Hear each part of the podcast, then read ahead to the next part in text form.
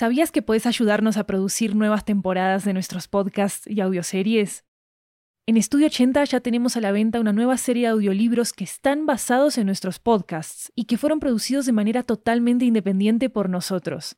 Tenemos audiolibros de muchos géneros, comedia romántica, terror, crímenes reales, comunicación y lingüística, comida, estilo de vida, historias de migración y mucho más. Varios de ellos están disponibles en español, inglés, italiano y francés. Conoce nuestro catálogo en 80estudio.com, diagonal audiobooks, y encontrá los títulos en libro.fm, Apple Books, Google Play, Storytel, BookBeat y en tu aplicación de audiolibros favorita. Muchas gracias por tu apoyo.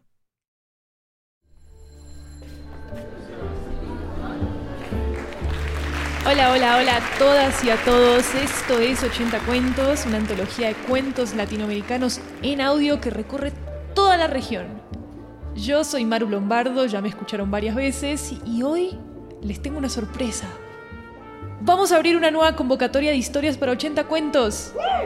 Este 13 de septiembre del 2021 vamos a publicar en la página web de Estudio 80 más información sobre el tema, pero les voy adelantando desde ya que estamos buscando 10 historias de ficción escritas desde Latinoamérica que estén relacionadas con el fuego. Sí, escucharon bien, que estén relacionadas con el fuego. Pueden proponer historias en torno al fuego como un elemento que nos da calor, el fuego para cocinar, el fuego de una fogata, el fuego que nos ilumina, en fin, lo que se les ocurra. Pero van a poder leer más información a partir de este 13 de septiembre en 80estudio.com barra 80-cuentos. Y también vamos a publicar un audio adicional con todos los detalles. Ahora sí, yo sé que quedaron re emocionados con la convocatoria, pero vamos a escuchar la historia de hoy. Hoy les traemos una historia en español que nos llega desde Cúcuta, Colombia, y es un relato sobre un juego nocturno que borra los límites entre el plano terrenal y un plano un poco más mágico, digamos.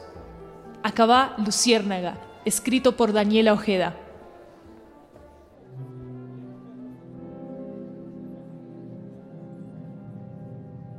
Pasó hace cuatro años, cuando tenía 22.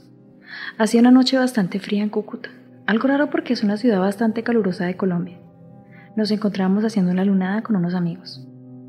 Si nunca la han hecho, no saben de lo que se pierden. La lunada es mm, como una pijamada, pero en un parque o en un bosque, y tiene que suceder una noche de luna llena. Todos los que vamos a pasar la noche al aire libre nos quedamos despiertos la noche entera.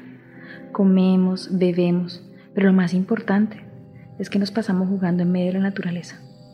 La noche de lunada empezó así. Estamos en un parque recreativo de la ciudad que llega hasta el borde de un río. Hablo en plural porque éramos hartos. Pau, Edu, Andre, Mao, Kevin, Annie, Francisco, Fer y yo, Daniela.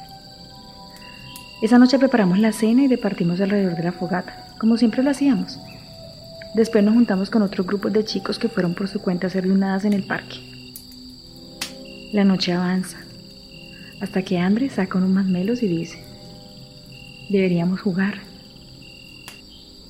Todos nos miramos extrañados. En ese momento lo posponemos, porque que recién habíamos comido. Pero el silencio entre nosotros nos delata. Tenemos miedo. Pasan las horas y llega la medianoche, que siempre cuando todos queremos darle más movimiento a la noche. Alguien del otro grupo de chicos lo propone, como si nos leyera la mente. ¡Ey! Juguemos. Luciérnagas y cazadores. ¿Se anima? Dijo. Es un juego heredado de cuando todos éramos scouts tiene unas reglas básicas que son estas. Los participantes se dividen por mitades iguales en dos grandes equipos. Unos son cazadores y otros luciérnagas. La misión, que los cazadores encuentren a las luciérnagas y puedan quitarle a todas las luciérnagas las pañoletas que llevan como equipo, antes del amanecer. Pero ellos no pueden ni cargar linternas, ni celulares, ni nada que emita luz. Seguían con la luna llena en medio de la oscuridad, nada más. Las luciérnagas, en cambio, Si pueden llevar algo que dé luz para imitar las luciérnagas de verdad. Hacer parpadeos en medio de la oscuridad para dar señales de dónde están. Si los cazadores no las encuentran, pierden. Y lógicamente ganan las luciérnagas. Yo esta noche soy luciérnaga. Todos empezamos a correr en diferentes direcciones hacia el bosque. Los cazadores se habían dividido a su vez en dos grandes equipos para cubrir más terreno y encontrarnos a todas. Mis hermanas y yo llevamos intercomunicadores también. Corremos, corremos y nos dispersamos. No pueden encontrarnos. Llego al lado de un tronco de un árbol que cayó recostado en el suelo. Todavía veo un par de luces hermanas titilando en medio de la oscuridad. Cuando escucho que los radios empiezan a fallar. Miro el reloj y veo que son las dos menos cuarto. Vuelvo a mirar a la oscuridad y esta vez no veo nada. Ninguna luz, ningún cazador. Todo se apagó. Me quedo mirando hacia el vacío. Levanto la linterna, hago señal con ella varias veces al otro lado de la oscuridad y no contesta nadie. Entonces escucho los pasos acercándose a mí cada vez más rápido. Siento en mí la adrenalina, la necesidad de salir corriendo, de esconderme, de esconderme rápido. En mi desesperación me meto en el hueco enorme que tiene el tronco que está en el piso. Los pasos se acercan. Contengo la respiración. Enciendo la linterna a través del hoyo hacia afuera. No hay nadie. Aún así, la dejo encendida para ver si alguien me encuentra. Pero nada. A lo lejos, empiezo a ver cómo otras luces titilan y son descubiertas. A lo lejos, escucho el grito de felicidad de los cazadores. Vamos a perder, no puedo permitirlo. Intento prender el radio, pero falla. O más exactamente, el radio cae al suelo. Y yo no puedo tocarla. Veo como mi pañoleta también se cae y se escurre por el tronco hasta quedar fuera, en el césped. El espacio del tronco se vuelve enorme, enorme, un lugar cómodo. Alguien se acerca corriendo, pero no puedo gritarle, porque ya no soy yo. A lo lejos, los cazadores exclaman que no hay más luciérnagas, pero sí las hay. Solo faltaba Daniela. El cazador se acerca, recoge mi pañoleta y la linterna. Se devuelve corriendo y gritando que allí no hay nadie. Los grupos se vuelven uno, corren y gritan mi nombre. Y yo en vez de hablar, vuelo. Solo volar y titilar frente a ellos. Ellos se acercan al tronco en el que estoy resguardada, pero lo único que encuentran es a mí. Por eso no me ven. Entonces, vuelo. Veo reunirse a más cazadores y a más de mis hermanas. Gritan mi nombre, me están buscando. Vuelo lejos, lejos, hacia el otro extremo del parque, mientras pierdo sus voces a la distancia.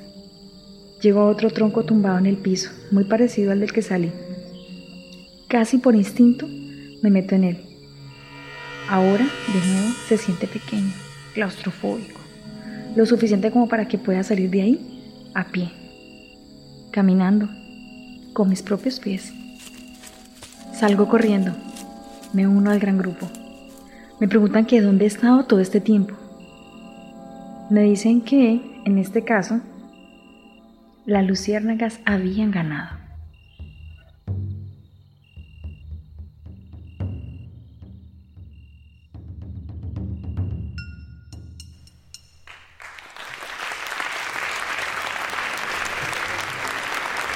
Si les gustó este episodio, déjennos una reseña en Apple Podcast para que podamos llegar a muchas más personas y también para que sepamos qué piensan del show. Toda retroalimentación es súper bienvenida. Recuerden que nos pueden escribir a nuestras redes sociales en arroba 80 podcast, con ese al final, por cierto. Y no olviden que hay una versión en inglés en este mismo podcast de esta historia, por si lo quieren escuchar. Se llama Firefly. Este episodio fue escrito por Daniela Ojeda, interpretado por Julie Montes y grabado por Oscar Camargo. La música y el diseño sonoro de esta historia son de Jeremías Juárez, nuestro asistente de producción de 80 cuentos. Pueden consultar transcripciones de nuestros episodios en 80estudio.com barra 80-cuentos. Yo soy su anfitriona Maru Lombardo, esto es 80 Cuentos, estamos en el Teatro Sonoro de Estudio 80, así que gracias por venir y por escuchar.